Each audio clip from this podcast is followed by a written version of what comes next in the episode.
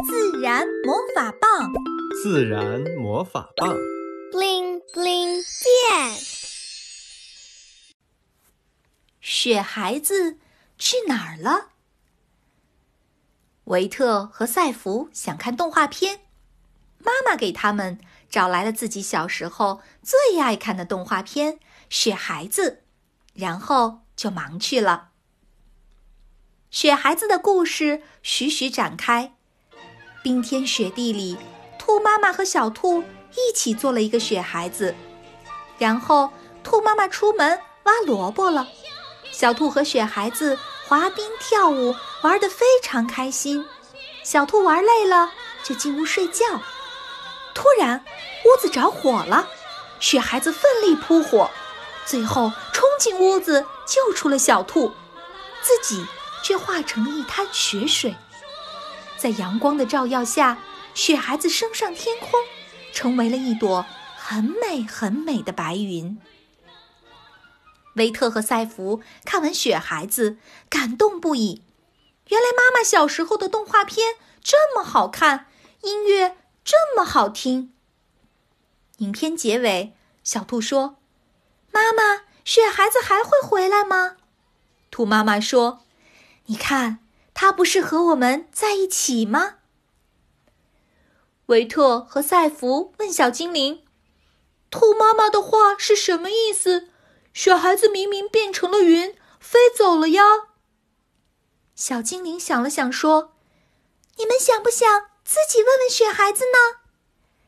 维特和赛弗睁大了眼睛：“能看到雪孩子吗？太好了！”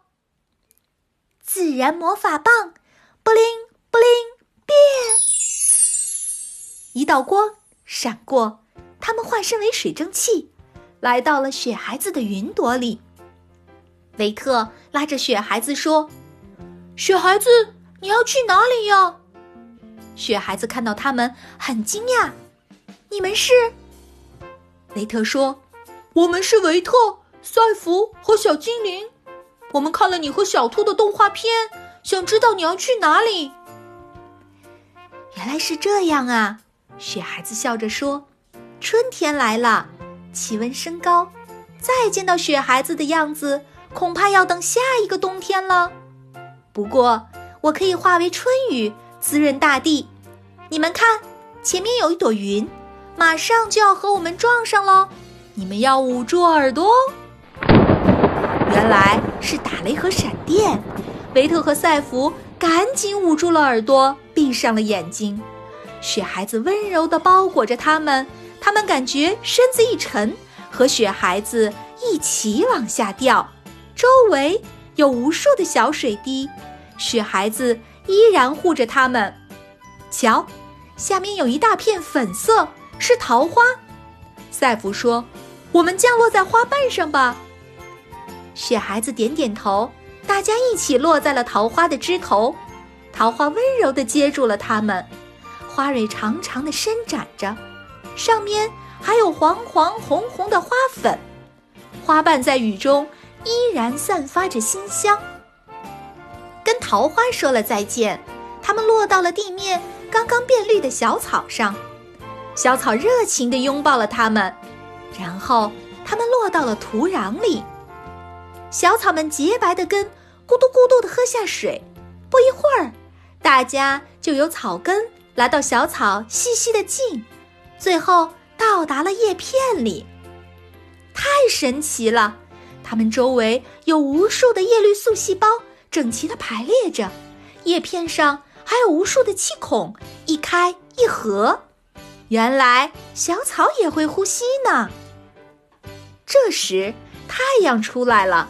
阳光暖融融的洒向叶片，无数光子像流星雨一样射入小草的叶片里，叶绿素细胞动了起来，它们忙着捕捉这些光子，并将产生的汁液通过叶脉和茎输送到根部。维特和赛弗好奇地尝了尝，甜滋滋的，竟然是糖。雪孩子说。这是植物的光合作用，植物通过叶绿素利用阳光、二氧化碳和水进行光合作用，产生了糖分和氧气，糖分输送到根部储存，作为营养供它们生长。氧气可以供给我们呼吸，小精灵说：“怪不得空气更加清新了。”接着，他们回到叶片，太阳光的能量把它们从小草身上拉起来，它们又变回了水蒸气，在空中飘摇，变成了一朵小白云。赛福问雪孩子：“你还会回到小兔身边吗？”雪孩子说。会呀，等到合适方向的风吹来，我就能回到小兔家了，变成雨落在他家的树屋上，变成他家门前的小水洼。小兔会在水洼里照镜子，放小船。我回去过几次呢。等到冬天，我还要变成雪孩子，陪他一起玩。维特和赛弗开心极了，他们和雪孩子道别，以后有机会。再找你玩哦，小朋友，你们堆过雪人吗？在这一集的故事里，我们见到了雪孩子成为雪、云、雨和水蒸气。那么，你们知道它还能变成什么吗？请在留言里告诉我哦。